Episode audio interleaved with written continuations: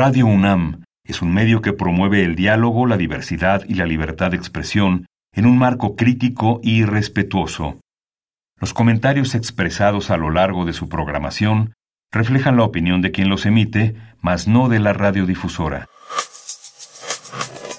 Radio UNAM y la Escuela Nacional de Trabajo Social presentan Vida cotidiana, sociedad en movimiento.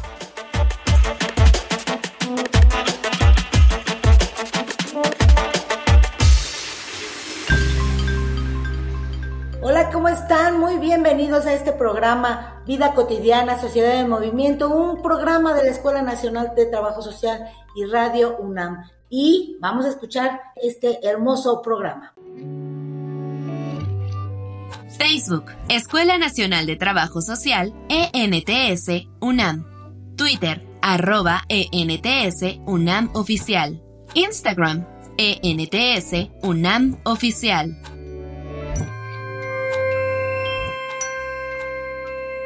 El nombre de Marie Curie es seguramente el más mencionado dentro de una conversación cuando se habla de mujeres pioneras en la ciencia. Lamentablemente, es usada como ejemplo para supuestamente demostrar que las mujeres siempre han tenido cierto acceso a la educación y a la comunidad científica. Es verdad que mujeres científicas han existido desde siempre, y también es verdad que el nombre de la gran mayoría de ellas ha sido enterrado por la historia, por los hombres de ciencia. ¿Cuántos nombres como el de Marie Curie podrías mencionar de memoria y sin pausa? En cambio, podemos dar por hecho que todos conocen a Isaac Newton, Albert Einstein, Charles Darwin o Stephen Hawking. Y mientras más investiguemos en la historia de la ciencia, nos daremos cuenta la forma en la que se ha escondido la presencia de las mujeres en la ciencia. Porque el conocimiento de la programación de computadoras, el ADN, la fisión nuclear, el Bluetooth y el Wi-Fi se los debemos al trabajo de mujeres cuyos nombres no sabemos tener en la memoria. Por eso hoy, en Vida Cotidiana, Sociedad en Movimiento, hablaremos sobre Mujeres, Ciencia y Equidad con la maestra María Emilia Belle Ruiz, directora de Universum.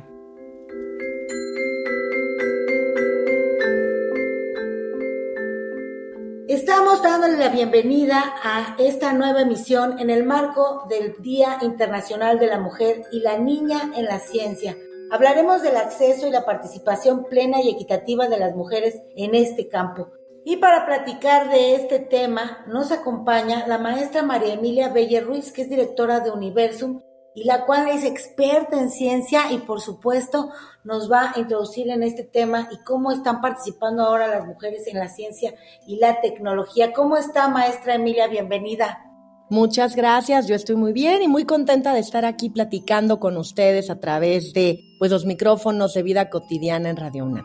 Maestra, para iniciar como un poco de lo que hoy queremos platicar, eh, mostrarle a nuestros radioescuchas sobre la mujer y la niña en la ciencia, ¿cuál es el panorama? ¿Cómo tú que estás tan, tan cerca de, de la ciencia en este universum, en este museo que tenemos en la Universidad Nacional Autónoma de México, ¿cómo miras tú el panorama de la mujer en la ciencia y la tecnología? Bueno, fíjate que creo que los museos en general, Universum uno de ellos desde luego, pero en general los museos de ciencia y tecnología a nivel global, pocas veces dan cuenta de las aportaciones femeninas a la ciencia o a la innovación tecnológica. Claro, no basta nada más con darse cuenta, yo creo que hay que hacer algo, ¿no? Este, justamente para abatir el hecho de que las niñas de repente pues visiten un museo y encuentren puros nombres de grandes investigadores, de grandes científicos del pasado y del presente que han hecho cosas sin duda importantísimas, pero que salgan pensando en Darwin y en Newton y en Galileo, pero que nunca salgan pensando en Jane Goodall, en Elia Bravo, en Marie Curie, ¿no? Entonces yo creo que ahí eh, nosotros como museos tenemos un reto, tenemos un nicho por llenar y tenemos que brindar modelos a seguir para las niñas y también para los niños, porque en realidad pues un mundo en donde valgan las ideas que provengan de cualquier cerebro y a lo mejor hasta nos resuelven algo y nos dan mejor calidad de vida, pues es un mundo más pleno y es un mundo más lindo, ¿no? Entonces los museos en ese sentido tenemos que visibilizar la aportación femenina a la ciencia y la tecnología. Es muy interesante. Ahora creo que ha habido un poco más de empuje en este tema de, visibilizar los, los logros, las aportaciones de las mujeres en varios campos, no solo en la ciencia, en la ciencia y la tecnología, también en las ciencias sociales. Eh, ¿Cómo vemos la participación de las mujeres, la ciencia, la tecnología, en las ingenierías, las matemáticas? ¿Cuál es nuestro panorama, maestra? Ah, estás tocando un tema súper interesante que yo creo que nuevamente nos remite a modelos a seguir, ¿no? O sea, las científicas de hoy algún día fueron niñas, ¿no? Lógicamente. Y entonces, eh, pues hoy hablamos de Julieta Fierro y hoy hablamos de, de Susana Magallón y hoy vemos en la universidad que muchísimos, cada vez más, y qué alegría, eh, puestos para poder tomar decisiones y para orientar el curso de vida universitario, pues están comenzando a ser ocupados por grandes universitarias, por mujeres al frente de programas, proyectos, institutos, centros, museos incluso, ¿no? Eh, desde donde también se puede sumar y opinar. Pero la realidad es que eh, falta mucho por hacer y en términos de, de ciencia sí sabemos, y esto no es un tema de la UNAM, es un tema que ha estudiado, por ejemplo, ONU Mujeres, el capítulo de la ONU que se dedica a ver la vida de las mujeres alrededor del mundo en el ámbito de salud, en el ámbito maternal, en el ámbito profesional, etcétera. Y bueno, ONU Mujeres y otras tantas instancias que estudian estas cosas nos comentan a través de sus reportes que cuando la mujer elige una carrera, generalmente va a tender a alejarse de las carreras llamadas STEM, las de ciencia, tecnología, ingeniería, matemáticas e innovación. Y esto muchas veces ya viene representándose, presentándose y representándose, ahorita abundaré sobre esto, en los años anteriores en los que como niña o como jovencita a lo mejor aspirabas a, a perseguir una carrera de este estilo y pues la propia sociedad, a veces la familia, a veces los malos consejos de los novios o los maestros o el hecho, ¿no? De que finalmente no tengas modelos a seguir, pues como que te desactivan esas ganas de buscar una carrera en materia de ciencia, Gloria. Entonces eso sí es tremendo. Necesitamos apostar por este talento futuro y todos estos reportes dan cuenta de que, pues en realidad, en materia de ciencia y tecnología llegan menos mujeres a estudiar estas licenciaturas. Ya no digas maestrías y doctorados, porque también recordemos que cuando uno estudia ciencia, pues en el mundo de hoy, en donde ya la ciencia está ultra especializada, la licenciatura no basta, ¿no? Entonces, bueno, pues ahí les dejo esto como para que lo pensemos. Está muy interesante. Fíjate que nuestra producción nos eh, regala y la Escuela Nacional de Trabajo una infografía social. Nos dan algunos datos de este tema que estamos hablando. Vamos a escucharla. Infografía social. Aunque siempre han existido científicas destacadas y muchas de ellas han hecho grandes aportaciones a la humanidad, no es común hablar de ellas y por lo tanto no se conocen sus nombres. Esta desaparición sistemática tiene un efecto terrible. Hace que las mujeres más jóvenes vean difícil o casi imposible lograr una carrera científica. La presencia masculina predomina en el campo científico y en muchos espacios todavía las mujeres son la excepción de la regla. Esta situación representa uno de los grandes retos en la academia, la investigación y la sociedad en general. En 2015, se declaró el 11 de febrero como el Día Internacional de las Mujeres y las Niñas en la Ciencia, en reconocimiento al papel clave que desempeñan en la comunidad científica y la tecnología.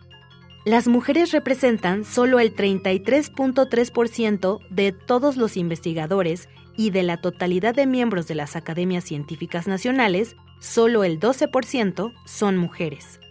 Según la OCDE, solo una de cada cinco mujeres de 15 años quiere dedicarse a profesiones de ciencias, tecnología, ingenierías y matemáticas. Y aun cuando las mujeres representan más de la mitad de los títulos universitarios, su presencia en estas carreras no llega al 30%, lo que sigue significando una brecha en el camino. En el Sistema Nacional de Investigadores hay 35.178 académicos. De ellos, 38.13% son mujeres y en la Academia Mexicana de Ciencias solo lo son el 25.6%.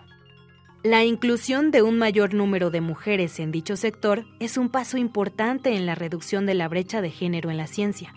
Incorporar la perspectiva de género en esfuerzos científicos y tecnológicos de educación digital es vital para alcanzar la equidad de género en México y el desarrollo sostenible del país.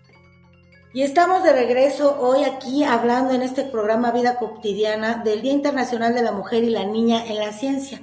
Eh, vamos a hablar del acceso el acceso a la ciencia de, este, de esta población y la participación, si es equitativa o no. Estamos con la maestra María Emilia Bella Ruiz, que es directora de Universum y que nos está platicando un panorama bastante interesante. Eh, decíamos que el que tengamos científicas, físicas, que tengamos matemáticas, que tengamos, no quiere decir que ya hayamos logrado el objetivo que queremos o la equidad en el tema. ¿Cuáles son los principales obstáculos que enfrentan las mujeres en estos campos, maestra? Y tiene que ver con que eh, la carrera científica es de largo aliento. Y entonces va abordando no solo los años en los que eres típicamente estudiante, sino también los años en los que eh, te vuelves madre, por ejemplo, ¿no? Y entonces ya tendrías que estar estudiando una maestría o iniciando un doctorado, haciendo una tesis, etcétera. Y entonces sí sabemos que hay una disparidad que no tiene que ver con la ciencia, sino con la sociedad, ¿no? En estas dobles jornadas, a veces casi diría yo triples, que tenemos las mujeres, al menos en México. Y eso eh, se incrementa cuando además te vuelves ama de casa, cuando además te vuelves madre, cuando además estás con una pareja. Es decir, si tienes que ver solo por ti, pues el trabajo es menos, así tiene, es menor, así tienes que ver por una pareja porque entonces digamos que se dobletea el trabajo, vamos a decirlo así, y no necesariamente encuentra uno pues los apoyos necesarios. Y la carrera científica te exige, ¿no? Por su nivel de especialización, que eh, pues busques un posgrado, a lo mejor que viajes a congresos, en fin, una serie de vicisitudes que son propios de la carrera científica, sobre todo de alto impacto, que te van a ocupar una cantidad de tiempo importante y ahí se necesita entonces un apoyo, el apoyo en casa, el apoyo familiar, el apoyo de la pareja. Entonces, eh, el problema está en que si tú quieres llegar a posiciones de dirigir un laboratorio, por ejemplo, pues se va a esperar de ti el doctorado, ¿no? Y esto entonces ya te pone en una cierta desventaja porque los relojes biológicos pues se van a empatar con estos momentos si quisieras ser madre, entonces, los ámbitos femeninos de la vida en carreras que de pronto pueden ser de muchas competencias y de alta especialización, como son la ciencia y la tecnología, pues no abonan, ¿no? Digamos que no hacen fácil el camino.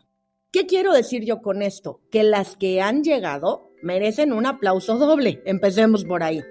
Y que estas que han llegado, un poco necesitamos que ayuden a abrir brecha para las que van a llegar porque muchas de estas situaciones están derivadas de ciertas políticas, políticas públicas o miradas sesgadas o de pronto dejar de mirar en donde puede ser incómoda la conversación. Pero las mujeres que ya están en posición de abrir estas conversaciones, pues la verdad es que sí podrían ser el empuje para facilitar que más mujeres lleguen a la ciencia y la tecnología. Sí, porque pareciera que todos los modelos educativos, que todos los modelos de trabajo, todos los modelos laborales están hechos sin contemplar las tareas de casa o las tareas de cuidador también. Entonces, hay otros modelos. Y yo a ese respecto, pues sí te quiero contar eh, que en Universum hace ya varios años diseñé una exposición que de hecho después a través del AMCIT, que es la Asociación Mexicana de Museos y Centros de Ciencia y Tecnología, viajó y estuvo en varios museos de la República y se llamó Mujeres Inventoras. Y justamente la visión era que pusiéramos de frente a los públicos las caras y las historias de mujeres que habían aportado para resolver un problema o para inventar algo, ¿no? Eh, desde los parabrisas de los coches o algo muy del ámbito femenino, pues un pañal desechable, ¿no? Eh, en fin, este tipo de situaciones. Y no sabemos que son las mujeres las que habían resuelto muchos de estos problemas. Entonces, hicimos la exposición de mujeres inventoras. ¿Y por qué se llamó mujeres inventoras y no mujeres científicas, Gloria? Porque hay mujeres inventoras fabulosas que no pudieron estudiar, porque no tuvieron el apoyo, porque no se les casó temprano, en épocas anteriores donde eso se estilaba, etcétera. Eh, tuvieron muy pronto hijos y entonces no se veía bien que los, digamos, entre comillas, abandonaran pero no por eso dejaron de inventar algo que resuelve un problema social. Entonces, si le poníamos mujeres científicas, estábamos nosotros mismos acotando la presencia femenina. Entonces, el grado universitario, pues sí es muy importante para que avances en el sistema sociopolítico de la ciencia y la tecnología. Pero eso no significa que no haya mujeres fabulosas con cerebros increíbles que también pueden aportar y el chiste es brindarles esas oportunidades para llegar. Y brindar todo el contexto, hacer todo el contexto. Hay que cambiar nuestra mente y hacer otras estructuras institucionales. Eh, maestra Emilia, vamos a ver testimonios, vamos a escuchar un poco de lo que nos estás hablando, de, de, de voces, de voces que lo han vivido y que lo están viviendo. Vamos a Voces en Movimiento. Voces en Movimiento. Hola, buenas tardes. Soy Flor Pino, tengo 24 años, estudio en la Huancuajimalpa en la licenciatura Matemáticas Aplicadas, voy en los primeros trimestres. Bueno, yo considero que los retos que nosotras tenemos en la ciencia es que, pues lamentablemente todavía en ese círculo predomina mucho el hombre y pues la mayoría son hombres. Entonces la convivencia es muy muy difícil porque pues todavía te hacen de menos, no creen que eres capaz, entonces tienes que estar luchando siempre contra corriente y estar demostrando que también tú puedes estar ahí. Yo lo que le a las niñas y adolescentes a estudiar ciencia sería que, bueno, primero, que te digan lo que digan, no importa, o sea, si te dicen que no eres capaz, si te dicen que no puedes, que las niñas no pueden, no les hagas caso. Si tú te interesa, tú crees que te gusta y crees que por ahí es tu ámbito y por ahí puedes estudiar, tú hazlo, que no te frene por el hecho de ser mujer. Eso creo que es lo primero, porque pues muchas veces la mayoría de las mujeres nos hemos frenado para hacer cosas, ¿no? Ya sea algo que nos interese o que nos gustaría hacer. Entonces, Nunca te pongas límites y nunca dejes que te los pongan. Yo siento que eso es lo primero. Lo segundo, vean, experimenten, lean, busquen un poquito más de la ciencia. Pues ahí yo recomendaría un poco a Julieta Fierro. Ella es divulgadora de la ciencia, aparte es mujer y es una excelente divulgadora de la ciencia.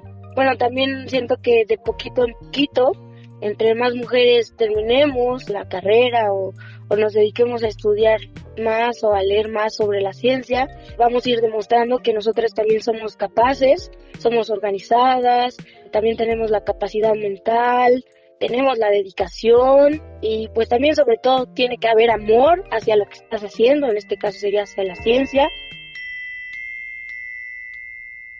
Y estamos de regreso en el programa Vida Cotidiana, Sociedad del Movimiento. Estamos hablando del Día Internacional de la Mujer y la Niña en la Ciencia y estamos con la maestra María Emilia Beyer Ruiz, que es directora del Universo, y estamos hablando de las oportunidades de las mujeres en la ciencia para estudiar, para investigar, para ser eh, grandes investigadoras, para tener libros, para hacerse cargo de laboratorios, para hacer viajes, para hacer sabáticos en otros países. ¿Qué se requiere? ¿Qué es lo que nos exige esta sociedad? Y mucho pues es tiempo, tiempo y este y dejar a veces aquellas tareas que tenemos en casa o a veces dejar hasta la familia o hasta la maternidad. Entonces, se trata de tener vidas plenas y se trata de tener eh, científicas que puedan eh, convivir también con, con, las dos cosas y eso se hace con la ayuda social, con las políticas públicas, con, las, eh, con los apoyos institucionales. Maestra, ¿cómo incentivamos a las jóvenes a las niñas, voy a ser físico, quiero ser astronauta, quiero ser como Julieta Fierro.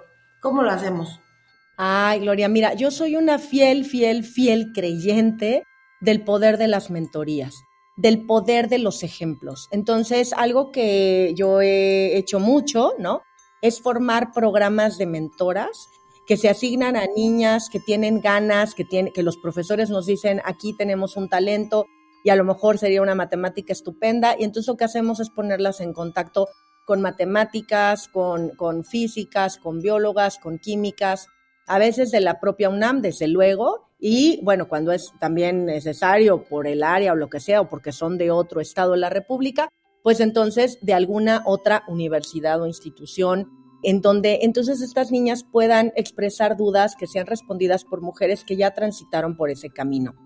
Nosotros hace tiempo hicimos un proyecto muy lindo que se llamaba Mil Niñas, Mil Futuros, en el estado de Puebla sobre todo, pero que tenía que ver justo con poner a varias universitarias en contacto con niñas que querían llegar a la universidad y querían pasar los exámenes para las universidades públicas, pero que sentían que no estaban bien preparadas y que tal vez no iban a poder pasar ese filtro. Entonces, a través de un año de mentorías, logramos que 66 niñas ingresaran a las universidades en su carrera de elección, ¿no?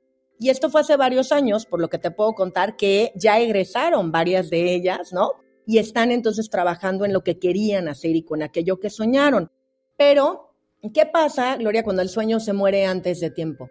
¿Qué pasa cuando tú eres niña y antes de que llegues a la posibilidad de hablar con una científica en la secundaria o en la prepa, todo el mundo te va diciendo, no, tú eres niña y te vas a morir de hambre y además eso te quita mucho tiempo y tú no puedes y las niñas son malas para las matemáticas.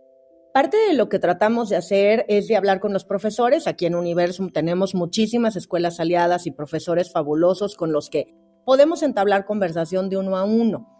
Y nosotros tratamos de sensibilizarlos de que incluso cuando solamente haya en el laboratorio un microscopio, porque pues hay escuelas que no tienen posibilidades para tener un montón, tratemos de que ellos sean sensibles y se percaten de que las niñas también tengan acceso a los instrumentos con los que se hace ciencia. Porque sabemos que también muchas veces en la escuela el equipo se arma con los niños que son los que hacen todo y las niñas son las que tienen que dibujar la práctica porque la niña pinta bonito. ¿Me entiendes? Estos estereotipos que entonces a ellas les van matando el sueño de que ellas puedan ser las que liderean este tipo de proyectos. Aquí hay que decir que la UNAM últimamente ha dado muestras muy positivas, fabulosas y emocionantes de mujeres que están encabezando eh, institutos y centros de investigación y haciendo cosas fabulosas. Entonces, la UNAM está ya mostrando que hay mujeres que, que son modelos a seguir y que claro que se puede. Yo te quiero ligar esto rápido con un mapa, el mapa de las mujeres en la política que acaba de salir para el 2023 y te lo comento rápido porque claro, uno puede tener muchas, muchas ganas, Gloria, y hablar con mucha gente y sensibilizarla, como hoy a través de tu programa. Si nos están escuchando profesores, ojalá piensen, hombre, sí es cierto, me voy a fijar un poquito, capaz que siempre dejo que sean los chavos y no ellas quienes se aproximan al instrumental, qué tal si ahora invertimos los papeles, ¿no? Pero eso es algo que uno puede hacer. En realidad la política pública es la que de pronto nos ayuda mucho y cada vez hay más mujeres en puestos de liderazgo político a nivel mundial. Hay 11% de jefas de Estado, que claro, son 17 dentro de 151 países. No estoy cantando victoria, pero desde ahí se impulsa política pública. Nueve jefas de gobierno. Y bueno, pues México pinta también como para que va a ser tiempo de mujeres a nivel presidencial. Entonces, política pública que trate de ser incluyente, que trate de ponerse la mirada violeta, porque sí que hay inequidad histórica y simplemente ya no hay que quedarnos en quejarnos. Mejor hagamos algo para buscar el equilibrio y ya está. Estoy totalmente de acuerdo. Fíjate que algo que mencionaste ahorita de los profesores, en, en la época de la secundaria, en la época de la prepa, es tan importante ver maestras que hagan cosas diferentes, maestras también que nos den el ejemplo y que la niña diga, yo quiero ser como la de español, yo quiero ser como la de química, yo quiero, yo quiero estar ahí, yo quiero hacer esos temas y que nos levanten los sueños, lo más alto, hay que llevarnos a los chicos a los sueños más altos que tenemos. Pensemos en descubrir cosas, pensemos en hacer cosas abajo de la tierra, en los cielos, pensemos en hacer cosas grandes. La ciencia nos puede llevar a todos lados y lo único que tenemos que hacer es seguir los sueños de los chicos e irnos adelante. Oye, fíjate que dice aquí en, en la escaleta tenemos que decimos cuál es la importancia de conmemorar el Día Internacional de la Mujer y la Niña en la Ciencia. Tú no lo estás poniendo de cuerpo completo. ¿Cuál es la importancia? Pues esta, platicar con mujeres como tú, que, que han hecho tantos trabajos en este, en este tema. ¿Y Universum lo conmemora de alguna manera?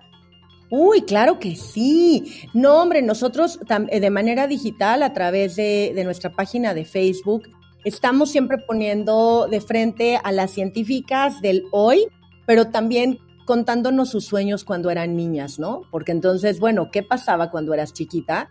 Y entonces haciendo esta correlación entre una niña que aspira a ser científica y que sí se convierte en científica, ¿no? Entonces vamos a estar sacando muchas infografías, videos, testimoniales, por si no viven en Ciudad de México, no pueden venir a la UNAM, pero desde luego que también tenemos programas interesantísimos Aquí en Universum vamos a hablar de mujeres en la ciencia, vamos a regresar con la obra de teatro de Marie Curie a partir de febrero, que también es fabulosa. Claudia Lobo es una gran artista, pero además nos pone de frente las vicisitudes y los retos que tuvo que vencer Marie Curie, que hoy pues suena a nivel mundial una de las únicas ganadoras de dos premios Nobel, ¿no? Nada más y nada menos, y en una época en la que básicamente no la dejaban entrar a dar clases si no era asociada a un varón, en este caso en un momento dado a su marido, ¿no? Pierre Curie. Pero a pesar de todo, este, siempre saliendo hacia adelante. Y entonces nosotros hacemos muchas experiencias en donde justo le ponemos al visitante de frente la posibilidad de ver a mujeres en el campo de la ciencia, universitarias, nacionales, del extranjero, y que sepan que la ciencia también se mueve gracias a los cerebros de las mujeres y que hay aportación importante y que a lo mejor tienen en casa a una niña o a una jovencita que puede ser quien resuelva algo en el futuro y que no le corten las alas, porque eso sí que sería terrible, ¿no? Dos cabezas piensan mejor que una y aquí de pronto nos quedamos a veces sin la mitad del potencial de los cerebros de la humanidad pues motivemos, impulsemos a las niñas, a las mujeres en la ciencia, en la tecnología. Maestra María Emilia Belle Ruiz, directora de la universidad, te agradecemos muchísimo tu participación. Este programa es cortito, pero me parece que ha sido súper emblemático para que podamos hablar y conmemorar este, este Día de la Ciencia para Niñas y para Mujeres. Este programa pues ha terminado, nos duele muchísimo porque se nos fue hoy sí rapidísimo. Se despide de ustedes Gloria Tocunaga. Tenemos cita el próximo viernes por 96.1 FM Radio UNAM. Gracias José Luis Tula, nuestro productor, a Radio UNAM, a la Escuela Nacional de Trabajo Social, a Carolina Cortés, Mario Condes, Carla Génica Tobar y en la coordinación la licenciada Roxana Denise Medina Guzmán. Gracias a todos por hacer posible este programa. Muchísimas gracias. Vida cotidiana, sociedad en movimiento. Es una coproducción entre Radio UNAM y la Escuela Nacional de Trabajo Social.